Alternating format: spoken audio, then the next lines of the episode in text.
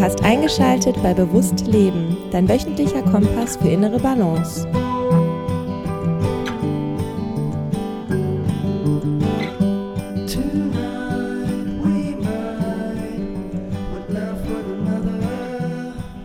Herzlich willkommen zu Bewusst Leben. Das hier ist eine spezielle Episode bzw. eine spezielle Episodenreihe, denn ich hatte die Ehre um mittlerweile eine Anzahl wunderschöner Interviews zu führen, die ab und zu hier in diesem Podcast-Feed erscheinen. Und es hat jetzt sehr viel Sinn ergeben, Highlights zu erstellen. Das bedeutet, ich habe aus den geführten Interviews die spannendsten Parts rausgesucht und zusammengestellt als eine Art ja, Recap-Episode, um dir den Einstieg in die Gespräche zu erleichtern. Weil vielleicht hast du eine der Episoden noch gar nicht gehört, beziehungsweise den Podcast jetzt gerade erst entdeckt und hörst dich vielleicht so ein bisschen durch. Ähm, hier sind die Empfehlungen für die Interviews und ähm, die sollten dir dann entsprechend auch den Einstieg in das Gespräch erleichtern, beziehungsweise auch dir bei der Auswahl der ähm, Interviews, die dich tatsächlich interessieren, helfen. Denn wir wissen ja alle, Zeit ist ein wertvolles Gut und dafür ist diese Episode hier gedacht. In dieser Highlight-Episode hörst du Ausschnitte aus dem Gespräch mit Katrin Altschner und es geht um bewusst gelebte Sexualität. Ich durfte unter anderem mit Dr. Med Heike Melzer sprechen, die ich in dem ZDF-Format 13 Fragen kennenlernen durfte. Und wir haben über das Thema Porno und Sexsucht gesprochen. Dann habe ich unter anderem auch mit Ingo Burbach gesprochen, der Gießt Kölle ins Leben gerufen hat, sprich, wie wir in Zeiten des Klimawandels dafür sorgen können, dass in den Städten die Bäume überleben. Ich habe mit Steffen Meyers über das Thema Breathwork gesprochen, war bei ihm sogar zu Hause und habe eine Breathwork-Session mit ihm durchgeführt. Und dann hatte ich die Ehre, auch mit Clement Davis zu sprechen, der es geschafft hat, sehr achtsam mit dem Thema Social Media umzugehen. Viel Spaß beim Hören. Vielleicht ein anderes Beispiel, was vielleicht für viele Menschen viel nachvollziehbarer ist, ist, finde ich, das habe ich krass über mich festgestellt in Phasen, wo ich vielleicht gerade eine Trennung hatte oder was auch immer One-Night-Stands zum Beispiel, ähm, dass ich oft in One-Night-Stands reingegangen bin, ohne bewusst zu sein, was ich eigentlich will und dass es deswegen auch oft Kacke geworden ist. Ah, also ich würde sagen, dass ich in mhm. viele One-Night-Stands reingegangen bin, nicht weil ich Sex wollte, also nicht weil ich gerade besonders sexuell erregt war oder dachte so, wow, jetzt muss ich aber mal endlich wieder ficken oder so, sondern weil ich ja eigentlich Selbstbestätigung wollte, meinen Marktwert checken wollte, vielleicht einfach auch nur Komplimente bekommen wollte. Ähm, sicherlich gibt es auch Menschen, die wollen eigentlich Nähe statt Sex, weißt du? Ja. Und ähm, dann wird es oft scheiße, also meiner Erfahrung nach. Wenn du eigentlich was anderes wolltest und dafür mit Sex bezahlst, wird es oft irgendwie nicht schön. Also dann gehst du da mit einem komischen Gefühl raus, weil du denkst so, fuck, jetzt hatte ich, also warum hatte ich jetzt Sex? So, oder währenddessen vielleicht noch so wie, so bin ich hier. So, das fühlt sich gerade gar nicht nach dem an, was ich wollte. Mhm. Ähm, und ich glaube, das ist zum Beispiel so eine, so eine Sache, wo man über bewusst nachdenken kann. So, will mhm. ich wirklich, will ich jetzt wirklich Sex oder will ich eigentlich nur ein Date oder mhm. muss ich dafür, also muss ich den Preis dafür zahlen? So, mhm. oder kann ich nicht auch sagen, nee, halt stopp, ich gehe jetzt, mhm. weil ich merke, das will ich gar nicht. Also mhm. ich finde es schwer zu gehen und so ehrlich zu sein und abzubrechen. Das ja. ist super schwer. Weil man, also ich zumindest denke auch oft andere mit und denke dann, oh Gott, jetzt mhm. bin ich den in einer unangenehmen Situation und das ist ja super ja. zurückweisend. Ich will ja niemanden zurückweisen, so. Ja. Aber eigentlich wäre das für mich zum Beispiel ganz viel bei, bei so einem Sex ein guter Umgang, eigentlich zu sagen, okay, das fühlt sich komisch an. Warum fühlt sich das komisch an? Weil ich das ja gar nicht wollte, sondern ich wollte vielleicht Komplimente. So. Und äh, jetzt bin ich hier. Und wenn ich jetzt ehrlich zu mir bin, dann muss ich jetzt gehen. Oder jetzt sagen, ich möchte mich lieber wieder mit dir aufs Sofa setzen. Ich muss nicht 24-7 alles haben, sondern mein Körper kann wunderbar funktionieren, wenn er auch mal mhm. eine Woche oder zwei gar nichts isst. Was man, was man dann für eine Power hat, wenn es in diese, diese Fettverbrennungsreserven äh, mhm. reingeht. Du kannst Wald, äh, Waldbaden machen, du kannst Yoga machen, du kannst Saunagänge machen. Und jetzt ähm, würde ich dich mal gerne fragen, ist, äh, ist es dann äh, für Sexsüchtige, Pornosüchtige, wenn wir jetzt mal in meinem Beispiel bleiben, ein ähnlicher Weg, den man ähm, gehen muss, um Besserungen hervorzurufen? Also in diesem Fastenmodus? Also die Abstinenz ist ja sicherlich etwas, was bei jeder Sucht immer zu tragen kommt. Also wenn ich alkoholabhängig bin, sollte ich aufhören, zum Alko Alkohol zu trinken. Wenn ich nicht einen Kontrollverlust habe, dann kann ich das nicht. Ne? Ja. So, das ist äh, die Abstinenz ist ganz wichtig, aber Sexualität gehört zum Leben. Äh, beim Alkohol kann ich darauf verzichten, obwohl das auch sehr durchwoben ist in der Gesellschaft, aber da mhm. geht nichts. Aber ich, ich, würde Sexualität mit Essen äh, gleichstellen. Ich muss in die richtige Richtung investieren, und zwar die, die mich langzeitig befriedigt, äh, also wo, ich, wo ich Beziehungen aufbauen kann, wo ich einen Mehrwert, mhm. eine Sinnhaftigkeit äh, schaffen kann und sei es eben vielleicht auch mit der Gründung einer Familie und der Geburt von Kindern, die einem wieder in so eine andere Phase des Lebens hineinwirft. Ähm, also, äh, und beim Essen ist es so, äh, der, der Dicke hat vielleicht ähm, das, das vom, vom Richtigen zu wenig, aber vom Falschen zu viel gegessen. Das heißt, er muss sich neu erlernen, sein, das Hungergefühl, Sättigkeitsgefühl äh, erstmal wieder erlernen, weil wenn man sich von einem Glukosekick zum nächsten Snickers, zum nächsten Mars kickt, dann hat man keinen Hunger mehr und dann weiß man auch nicht mehr, wann man voll ist, weil man das im Prinzip abtrainiert bekommt, weil die Nahrungsmittelindustrie hat da ganz feine Möglichkeiten mit Aromen, mit äh, Glutamat, Geschmacksverstärker, Kristallzucker, die, die Fette, die da untergemischt werden, die uns äh, eher schaden, aber die einfach cremig zart wie Nutella daherkommen dann halt mhm. mit dem Palmöl und dem Zucker. So und uns eigentlich langfristig an das Produkt binden und ähm, abhängig machen. So, äh, aber es geht ja darum, ähm, äh, Superreize meines Erachtens ganz wichtig, zu vermeiden. Deswegen mache ich das so beim Essen. Ähm, äh, sicherlich ist Fasten etwas ganz Natürliches, so wie wir früher im Winter gefastet haben, weil wir nichts im, im Keller hatten. Ja, so kann man dann jetzt hier Osternfasten machen oder mal intermittierendes Fasten oder manche machen das auch einen Tag pro Woche, da kommen dann auch einige Woche, äh, Tage zusammen. Das schafft meistens die Leute, die dann eine Woche fasten, nicht, wenn man das wirklich einmal in der Woche macht. Und so ist das auch in der Sexualität. Einfach mal runterfahren. Jetzt gibt es diese 90 Tage Reboot.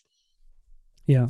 Ja, ähm, es ist so, die, ähm, manche Leute, denen hilft das wahnsinnig. Die merken dann auch auf einmal, oh, der, äh, dieser Brain Fog ist weg, ich kann klarer denken, ich bin äh, Kurz definieren, kurz definieren, was äh, heißt. Ja, der, der, Klass, ja. der Klassiker. Also ich, ich vergleiche es mal mit einer Zecke. Ne? Die Zecke lässt sich auf den Arm fallen, dann haut sie da ihr Beißwerkzeug in die Haut und schon in dem Moment äh, macht die eine Anästhesie und eine Entzündungshemmung, sodass der Wirt das gar nicht mitbekommt.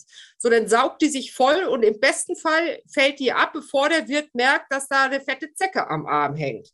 Hm. So ist das mit dem Alkohol und mit der Sucht. Das erste ist, ähm, äh, das Gehirn wird vernebelt, und zwar das Frontalhirn. Ja? Man geht immer wieder, es kommt dieses Ungleichgewicht. Das Belohnungssystem hat Auftrieb. Äh, in dem Moment hat das Frontalhirn nichts mehr zu melden. Bis hin zum Kontrollverlust, da ist das Steuer praktisch gehijackt. So, ähm, jetzt habe ich den Faden verloren. Was wollte ich sagen? Hast du aufgepasst? Was war die Ursprungsfrage? Äh, Brain Fog waren wir. Ah ja, Brain, Fog, also genau. Es, es vernebelt. Genau. Also es, es vernebelt, genauso wie die Zecke die Anästhesie reinhaut, so vernebelt es den Blick des Süchtigen auf das Suchtproblem. Deswegen sieht das Umfeld viel eher das Problem als der Süchtige selbst. Ja, dem erzählt man das. Also die, äh, die ist meistens das Umfeld, die zuerst mein Buch lesen oder die dann zum Arzt gehen oder zum Psychotherapeuten gehen und der, der Süchtige, der kommt erst, wenn er wirklich an die Wand gefahren ist und dann wacht er auf. Aber dieser, ähm, diese Klarheit der Gedanken kriegt man in der Abstinenz. Deswegen ist das eine super meditative Sache, mal Dinge sein zu lassen. Das äh, stärkt auch die Willenskraft. Belohnungsaufschub tatsächlich hinzukriegen oder neue bessere Gewohnheiten ähm, einzufädeln in den Tag. Wenn man es geschafft hat, regelmäßig zu masturbieren, schafft man es vielleicht auch regelmäßig zu joggen. Was sind so drei Dinge, die dir jetzt sofort einfallen würden, wo du sagst, kannst du so einfach eine Stellschraube drehen und ähm, dich im Verzicht üben?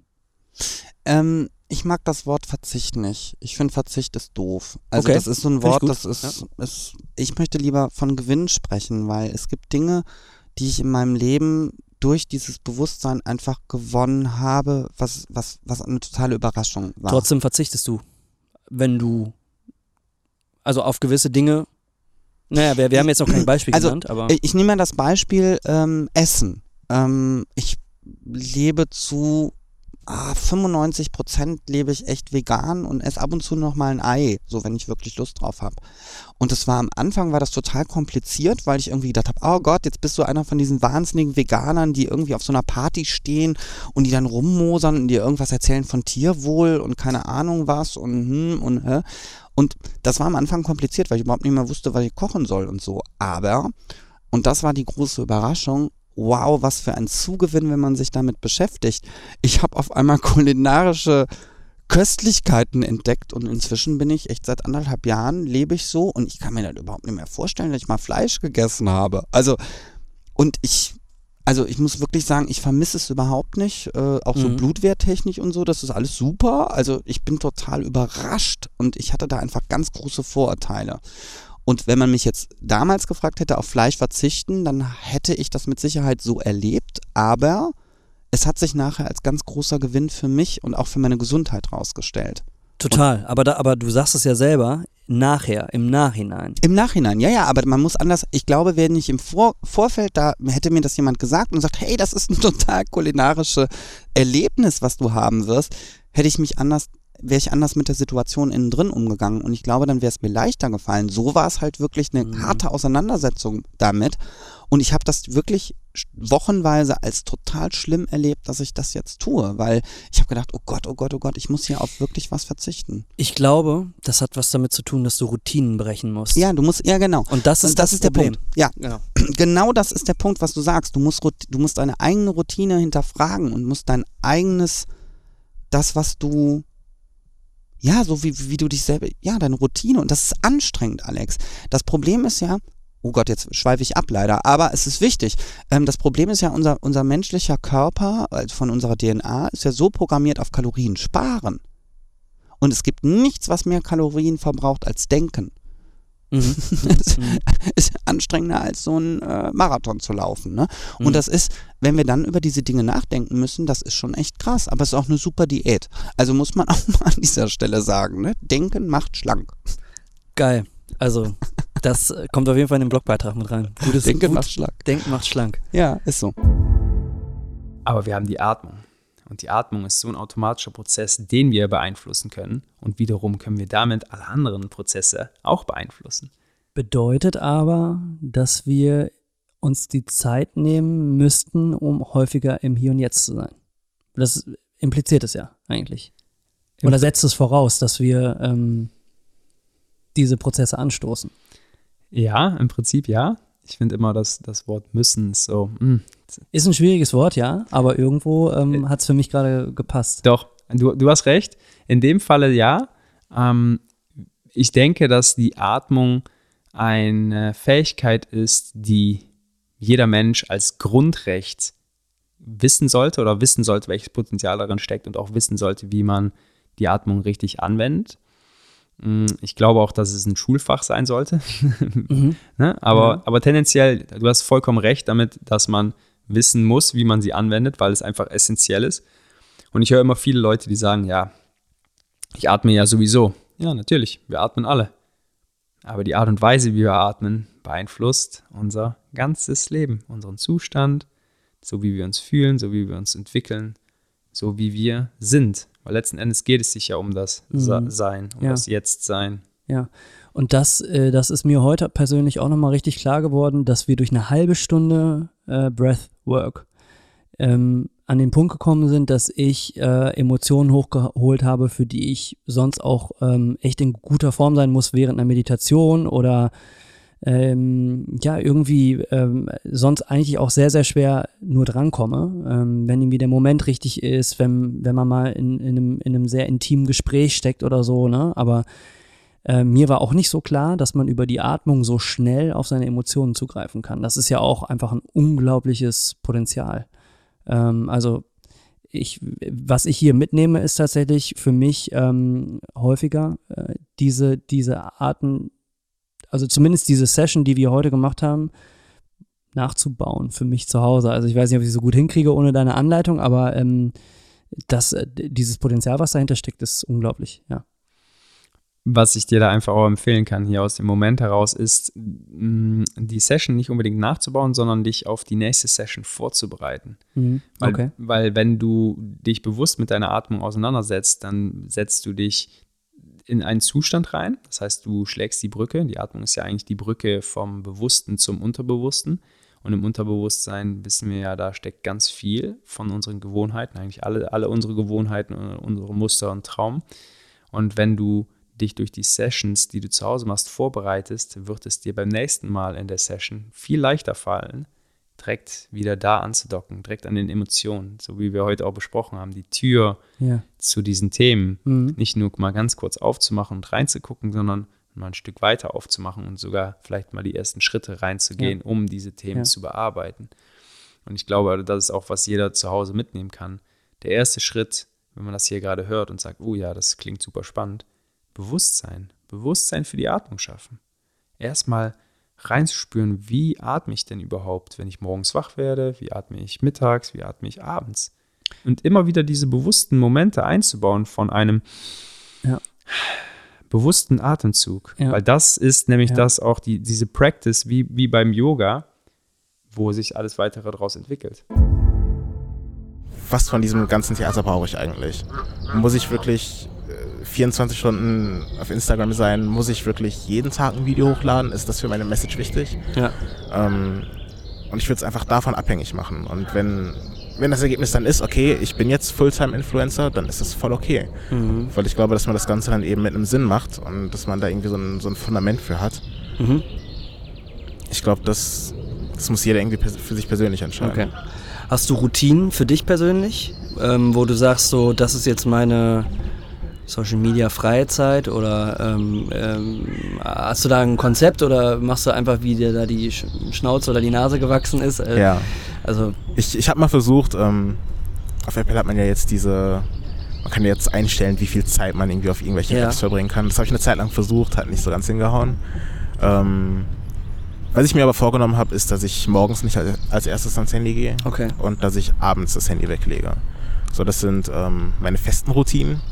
Wann äh, genau? Also hast du da Ähm, Zeitfenster konkrete oder? Ja, ich gehe meistens relativ spät schlafen tatsächlich, Mhm. aber ich sehe dann schon zu, dass ich so um 11 Uhr das Handy weglege. Also wie, viele, wie viele Stunden vorm Schlafengehen ist das? Ähm, es Also, kommt ganz drauf an. Also es kann eine Stunde sein, es können auch drei, vier Stunden sein. Okay, okay. Genau. Aber minimal eine Stunde oder? ja, minimal eine Stunde. Also ich frage das ganz bewusst einfach für, ähm, für unsere Zuhörer, dass ähm, das so ein bisschen konkret zu bekommen. Einfach, Ja. ähm, was, was, wie kann ich achtsamer äh, mit meinen digitalen Geräten umgehen. Deswegen ist Ja. sehr, sehr spannend, das dann auch von dir zu hören. Und, und morgens? Morgens ist es auch mal, ja, ungefähr eine Stunde. Okay. Genau. Also meistens stehe ich auf. Ähm, ich habe zwar mein Handy immer noch als Wecker. Da arbeite ich auch noch dran, dass ich mir da irgendwie mal einen, äh, einen anderen Wecker zulege. Aber dann lege ich das Handy auch weg. Ähm, dann ist das Übliche gemacht. Zähne putzen, frühstücken. Meistens meditiere ich morgens dann noch. Okay. Interessant. Und danach geht es dann erst wieder ans Handy. Spannend. Du sprichst äh, Meditation an. Ähm, wie bist du darauf gekommen und was für eine Meditation machst du? Oder, Ja. Ähm, das kam alles relativ parallel zu, ja, zu dem Zeitpunkt, wo ich aufgehört habe mit YouTube, Mhm. ähm, dass ich eben gemerkt habe, wie viel Social Media mir eigentlich von meiner Gehirnkapazität geraubt hat. Okay. Ähm, und im Studium hat man dann auch gemerkt, ich kann mich gar nicht mehr so lange konzentrieren beim Lernen. Nach 20 Minuten schaltet mein Gehirn irgendwie schon wieder ab und ich ähm, kann mich schon gar nicht mehr darauf konzentrieren, was ich so tue. Mhm. Aber erst Anfang dieses Jahres ähm, habe ich Meditation für mich entdeckt. Ich habe natürlich öfter schon davon gehört und für mich war es irgendwie immer so ein ja, so leicht spiritueller Quatsch, so ein bisschen. Ja. Ähm, aber gerade Anfang des Jahres habe ich mich einfach mal damit beschäftigt, was das für psychologische Vorteile hat und wie ich damit einfach meine Aufmerksamkeitsspanne mal wieder ein bisschen was äh, ja, verlängern kann. Ja. Und dass ich einfach mal wieder lerne, mich auf konkrete Dinge zu konzentrieren für eine lange Zeit. Ähm, konkret sieht das so aus, dass ich dann mich meistens hinsetze. Meistens sitze ich dann irgendwie auf dem Bett oder im Stuhl. Und ungefähr so 20 bis eine halbe Stunde, ähm, 20 Minuten bis eine halbe Stunde, einfach mich auf meine Atmung kon konzentriere. Ja, ja, ja. Also ich versuche an nichts zu denken, sondern versuche mich einfach nur darauf zu konzentrieren, wie ich einatme und wie ich ausatme. Und was machst du, wenn Gedanken kommen?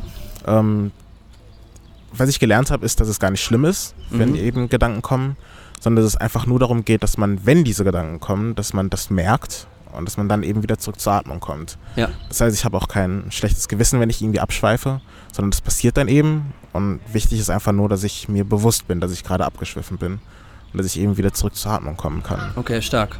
Ähm, merkst du, dass ähm, sich was verändert hat seit der Meditation? Also jetzt Ja. gerade, du sagst ja, willst das mit dem Ziel vielleicht auch mehr Fokus zu äh, erlangen. Hat das irgendwie einen Einfluss oder hat das was gebracht? Ja. Also gerade am Anfang habe ich noch mit 15 Minuten angefangen und ich dachte mir, oh, jetzt wieder 15 Minuten aus dem Tag zu nehmen, ist ganz schrecklich. Da Ja. habe ich ja gar keine Zeit für.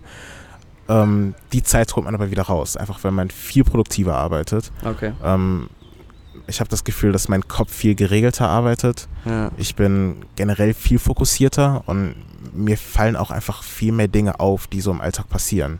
Also ich habe nicht mehr das Gefühl, planlos durch den Tag zu laufen, sondern mir ist grundsätzlich bewusst, woran ich denke, was ich tue, warum ich gerade was tue. Mhm.